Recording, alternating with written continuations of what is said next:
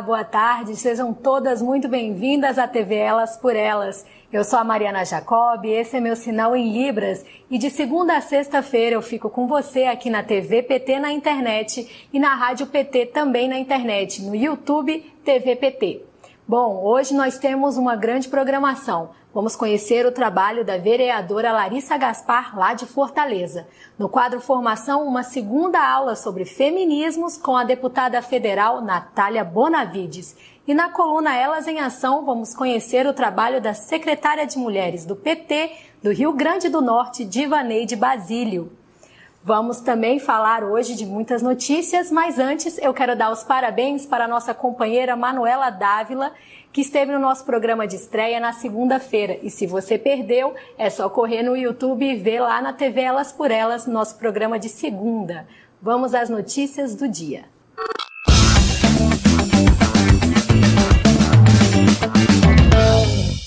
A gente começa com uma boa notícia para as meninas e mulheres de Minas Gerais.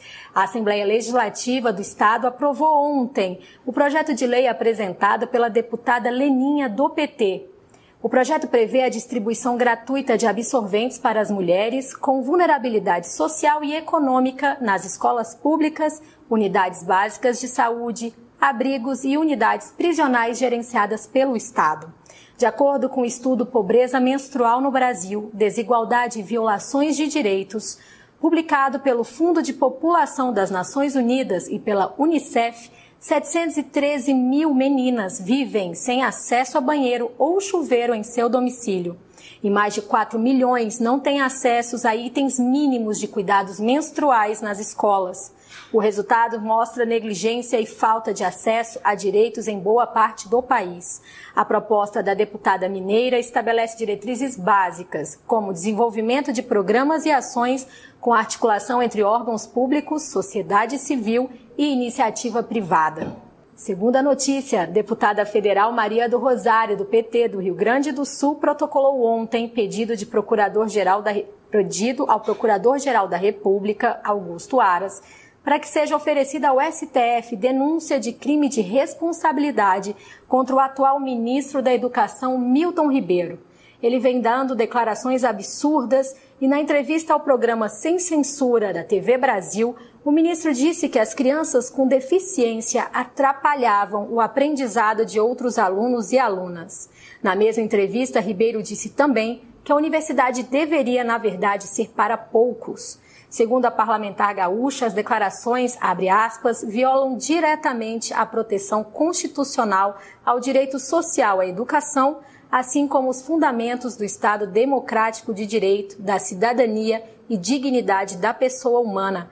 Fecha aspas. Por isso, configuram assim crime de responsabilidade. Na representação, a parlamentar sugere a destituição do ministro Milton Ribeiro do cargo e sua inabilitação no desempenho de funções públicas por oito anos.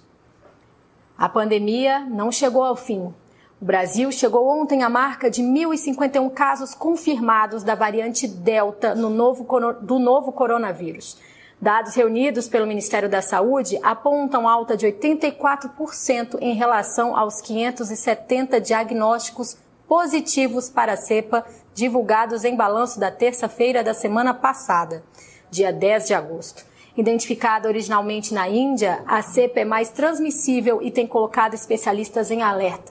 Ao todo, já são 41 vítimas da Delta no país. O avanço da variante mostra a urgência em acelerarmos a vacinação no Brasil. Hoje, apenas 24,36% da população está totalmente vacinada.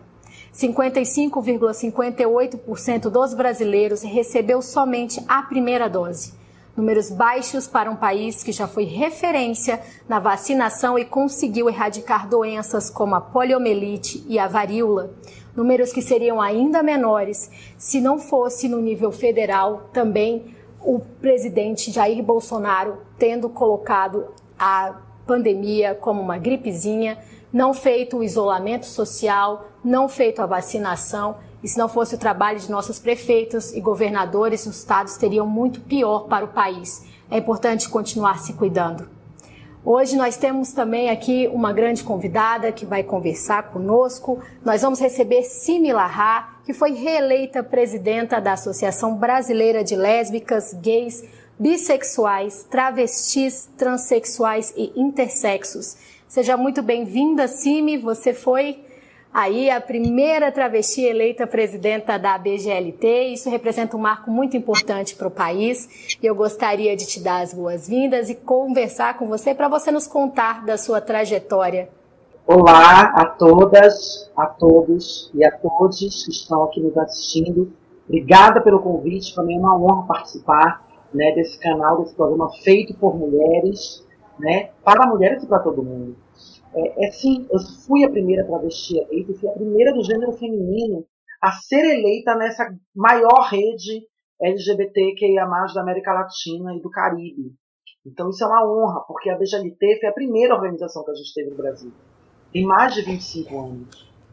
E sempre foi presidida, né, liderada por companheiros homens cisgêneros. E aí, pela primeira vez, a gente chega nesse lugar e, e, e é reeleita. Né? Isso faz parte de um movimento que é um movimento que a gente quer para o movimento LGBTQIA+, mas para todos os movimentos sociais, para todos os lugares de poder, para todas as ocupações. Que as mulheres cheguem, que elas também possam liderar, que elas também possam dividir esses espaços com o restante da companheirada. Eu sou paraense, eu vim, antes da BGLT, eu tive sempre no movimento social, mas já, já participei é, da gestão pública, né, no governo federal, no governo Dilma, na Coordenação Nacional LGBT, e na Prefeitura de São Paulo eu coordenei o programa Com Cidadania.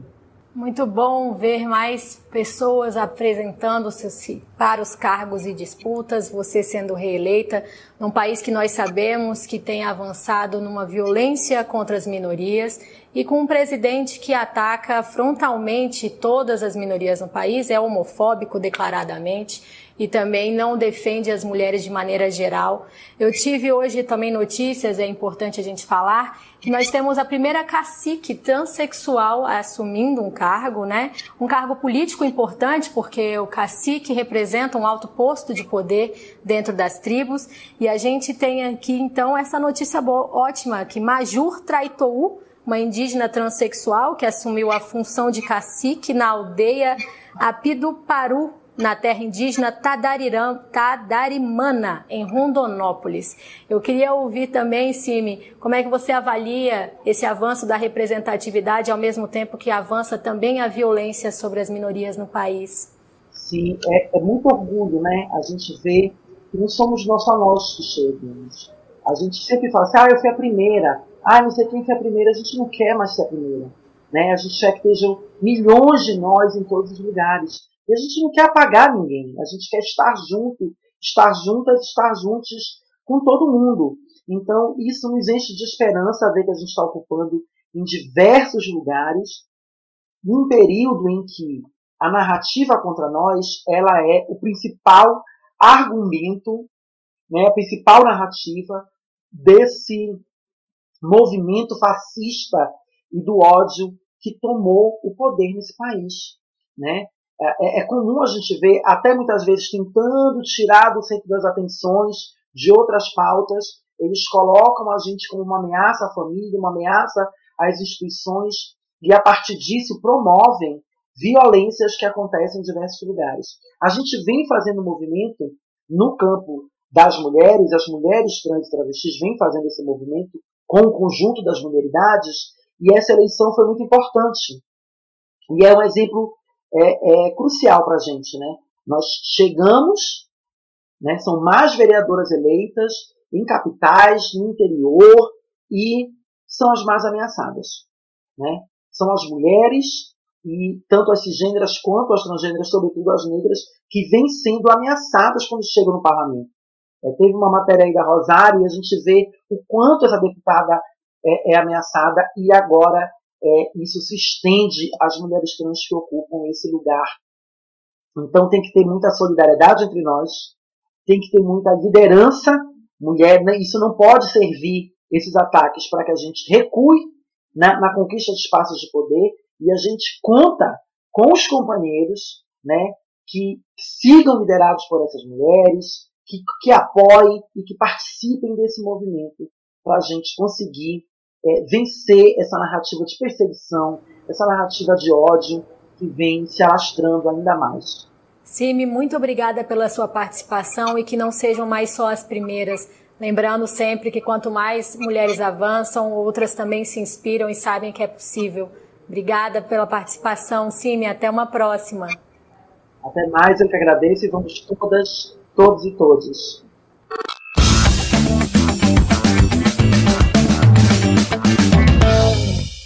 E no quadro Mulheres na Política de hoje, nós vamos conhecer o trabalho da vereadora de Fortaleza, Larissa Gaspar. Ser mulher na política não é fácil, mas com muita força de vontade e disposição para seguir firme na luta, a gente consegue garantir um mandato de qualidade e plural para a nossa cidade. Aqui em Fortaleza, a nossa atuação se destaca por sermos sempre presentes na vida das comunidades ouvindo as suas demandas e fazendo as cobranças necessárias ao executivo para que o nosso povo possa ter uma vida mais digna. Assim como estamos permanentemente apresentando inúmeras iniciativas nas mais diversas pautas dentro do parlamento, em defesa dos direitos das mulheres, da juventude, das pessoas negras, da população LGBTQIA+, das pessoas com deficiência, pautando a luta por moradia digna, por uma educação e saúde de qualidade, em defesa do meio ambiente, por acesso e democratização à cultura. A nossa luta tem dado resultado. Entre várias iniciativas que aprovamos recentemente, destaco aqui o aluguel social para as mulheres em situação de violência, o importante mecanismo para garantir que as mulheres tenham condições de romper com o ciclo da violência. Também aprovamos a lei que proíbe o uso de fogos barulhentos na cidade, que proíbe o uso de tração animal nos comércios e serviços de Fortaleza. Aprovamos também a lei que prevê cotas para as pessoas negras. E a nossa luta não para por aí. Estamos batalhando pela implementação do programa Menstruação Sem Tabu, para enfrentar a pobreza menstrual e garantir a universalização do acesso a absorventes higiênicos para as pessoas que menstruam e estão em situação de vulnerabilidade social. Também queremos ver implementado o Comitê Municipal de Prevenção ao Feminicídio, as unidades de atendimento à mulher nos terminais de ônibus, o programa Lei Maria da Penha nas escolas e o Banco de Emprego para as mulheres vítimas de violência doméstica, a fim de que elas possam garantir a sua autonomia econômica. Outra luta importante para o povo de Fortaleza é o programa Renda Básica Municipal, a fim de que as pessoas que estão em situação de extrema pobreza e pobreza possam ter acesso a uma renda mínima que garanta o atendimento das suas necessidades mais básicas. Lute como uma mulher. Lute como uma mulher e é lindo ver o exemplo aí do trabalho da vereadora Larissa Gaspar Importante lembrar sempre que quando mulheres assumem cargos políticos, nós podemos fazer transformações na nossa vida. A pobreza menstrual é algo que afeta as mulheres desse país nós temos visto aí trabalhos de todas as vereadoras e parlamentares que têm, são do PT e de outros partidos fazendo um trabalho para que as mulheres acessem aos absorventes gratuitamente, que é uma questão de saúde pública. Muitas meninas não têm acesso a absorventes e não podem sequer frequentar as escolas. Muitas que sangram não têm como se proteger, uma vez que o Estado fecha os olhos para isso. É importante que muitas mulheres assumam os espaços de poder para a gente transformar essa realidade.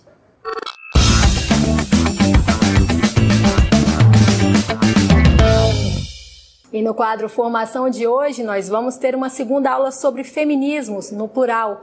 A deputada Natália Bonavides, do, deputada do Rio Grande do Norte, fala com a gente sobre a importância da nova geração na luta, o movimento das mulheres no Ele Não e também lá atrás, no Fora Cunha. Vamos acompanhar. Oi, gente, eu sou Natália Bonavides, sou advogada, sou filiada ao Partido dos Trabalhadores no Rio Grande do Norte. Hoje exerço o mandato de deputada federal. Fui convidada para estar aqui com vocês hoje com esse tema de feminismos, uma nova geração para lutar. É, nossa ideia é realmente tentar caracterizar um pouco alguns desses movimentos que têm acontecido de principalmente 2015 para cá, contextualizá-los na conjuntura política, afinal é por causa dela que é, esses movimentos estão é, emergindo e finalmente pensar se o que, é que tem de novo, se tem algo de novo, quais são as limitações dessas novas formas é, e o que, é que a conjuntura nos espera, né? Que, como a gente sabe, é uma conjuntura muito dura para os direitos das mulheres. Em 2014, quando a presidenta Dilma ganhou pela segunda vez a eleição, que foi uma eleição que significou a quarta derrota consecutiva da direita brasileira, e foi a partir daí que essa elite, que continua inclusive hoje no poder, tomou a decisão de não mais aceitar aquele resultado. É, começou um processo de tentar deslegitimar a sua eleição e de tentar, a partir dali, inviabilizar é, o seu governo.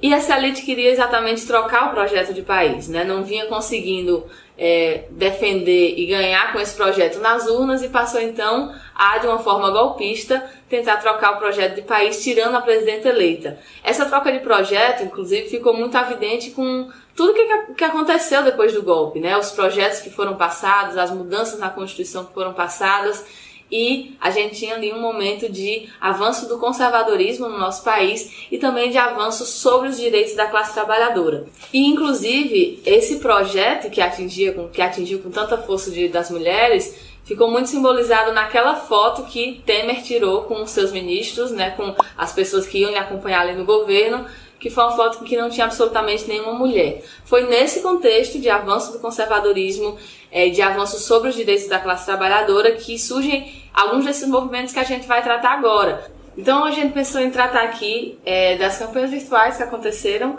do Fora Cunha e do Ele Não, que foram em momentos diferentes, mas tiveram um formato um pouco parecido, das ocupações nas escolas, institutos federais e das marchas, né, das marchas, a Marcha das Margaridas e a Marcha das Mulheres Negras. Essas campanhas virtuais têm tido uma metodologia mais ou menos assim.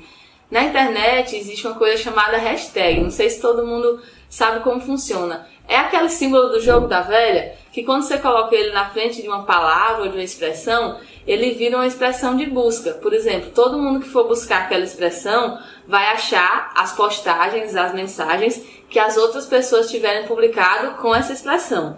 E foi isso que permitiu que quando algumas mulheres começaram a usar essa hashtag meu primeiro assédio, as mulheres clicavam naquilo e aí tinham acesso a vários depoimentos de várias outras mulheres. Para vocês terem ideia, o Google registrou mais de 11 milhões de buscas sobre esse tema, sobre essa hashtag meu primeiro assédio. E eram buscas relacionadas a é, o que é assédio? Quando é que é assédio? Então isso gerou uma coisa que acontece normalmente quando nós mulheres nos encontramos né, em espaços auto-organizados, que é perceber que algumas coisas que a gente sofre não são questões individuais nossas, não são questões de é, uma situação específica que a gente viveu, mas sim questões da nossa sociedade, questões estruturais e que acontecem com muitas mulheres, às vezes com a maioria das mulheres. Teve também outras campanhas como Meu Amigo Secreto, Chega de Fio Fio, Agora que São Elas é, várias campanhas que tinham essa característica. Né? Então a gente trouxe esse tema das campanhas virtuais para primeiro reconhecer a importância que elas têm tido, é, inclusive fazendo com que muitas meninas tenham acesso pela primeira vez a esses debates através da internet, mas sem esquecer também sobre a limitação dessa forma de mobilização, né, que tem principalmente essa limitação material mesmo. Né? Um outro ponto sobre a internet é a questão das fake news, das notícias falsas. Enquanto a gente usa a internet para tentar popularizar essas pautas, e deve fazer isso mesmo, o reacionarismo usa para tentar desqualificar essas, essas, essas pautas. Então, a gente tem hoje também na internet esse fenômeno de é, uma série de perfis falsos, de imagens com montagens que estão sendo utilizadas para desqualificar essas lutas, também fazendo uso da internet. Tudo isso mostra que pautas como a democratização da mídia, é, como o acesso, a, amplia, ampliação do acesso à internet, o combate às notícias falsas, são pautas que também devem ser é, levantadas pelos movimentos de mulheres, pelos movimentos feministas. Bom, e até mesmo por causa de todas essas características da internet, a gente sabe que ela não, de forma alguma, não substitui as manifestações de rua, por exemplo. Né? E aqui a gente queria tratar de duas em especial que aconteceram também durante esse período. É, a gente queria falar do Fora Cunha e do Ele Não. O Fora Cunha, ele foi um grande exemplo de como as mulheres foram as primeiras a perceberem é, essa conjuntura política que se instalava de avanço contra os direitos da classe trabalhadora é, e contra os direitos das mulheres em si. O Fora Cunha e o Ele Não foram é, movimentos nesse sentido, né, contra sujeitos que simbolizavam o projeto. né? E que através da, dessa identificação que as mulheres fizeram, é, de serem eles inimigos das mulheres, inimigos dos direitos do povo, é, foram acabaram sendo pioneiras, né, protagonistas nessa denúncia, né? Antes de todo mundo, as mulheres vinham denunciando Cunha e na campanha eleitoral também as mulheres tiveram um, uma voz é, muito forte na denúncia do que viria a ser e que efetivamente está sendo, né? Um governo Bolsonaro. Um outro movimento interessante que marcou esses últimos anos foram as ocupações de escolas.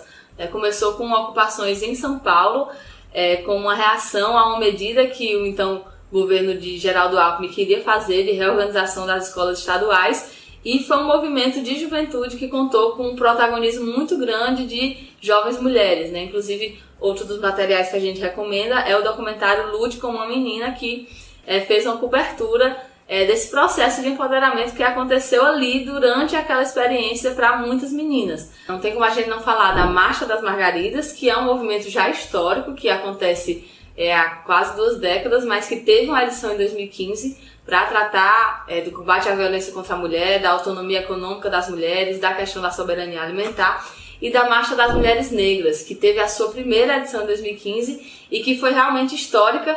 É, fez a denúncia não só do machismo, né, mas do racismo, do extermínio da juventude negra, do fato de enquanto o feminicídio contra as mulheres brancas tem caído, das mulheres negras tem aumentado e de todas essas políticas que têm afetado é, com um recorte de raça essa luta pela igualdade de gênero. Bom, então todas essas formas de luta mostram pra gente que de uns tempos pra cá o feminismo está cada vez mais público. É um debate cada vez mais presente na sociedade brasileira. E nesse momento de difusão dessas ideias feministas, de compartilhamento de relatos, de envolvimento de um maior número de mulheres, a gente também se depara com a diversidade que é a luta feminista. Né? Existem várias especificidades das mulheres negras, das mulheres indígenas, das mulheres trans, das mulheres do campo, das mulheres da cidade, das mulheres LGBT, das mulheres com deficiência, das mulheres encarceradas, enfim. Crianças, adolescentes, mães estudantes e trabalhadoras, todas que vivenciam de forma diferente as opressões do sistema capitalista. Né? Então, tem algumas pessoas que chamam essa diversidade de feminismos, no plural, que é para dar conta de todas essas realidades em que o machismo se expressa oprimindo as mulheres. Então, para nós, do Partido dos Trabalhadores e das Trabalhadoras, um feminismo que discuta gênero, raça e classe, um feminismo socialista, é aquele que contempla essa diversidade que existe no universo das mulheres. Muito importante a aula da deputada Natália Bonavides, falando como o feminismo é um movimento plural que abraça diversas causas e as mulheres de mais distintas formas, porque nós mulheres não somos iguais, não temos um modelo e todo o machismo nos atravessa de forma distinta. Se você perdeu a primeira aula, que foi com a Laura Cito, vereadora, você acessa todas as aulas e todos os nossos programas na TVPT na TV Elas por Elas, no YouTube. Também vale a pena assistir a nossa estreia, que teve a presença da Dilma Rousseff, nossa presidenta, falando sobre o golpe misógino que ela combateu e que foi tirada do poder por um machismo institucionalizado. Dilma falou muito sobre o movimento Ele Não. Nós lembramos que as mulheres tiveram nas ruas e que se só mulheres votassem, Bolsonaro não teria sido eleito no país.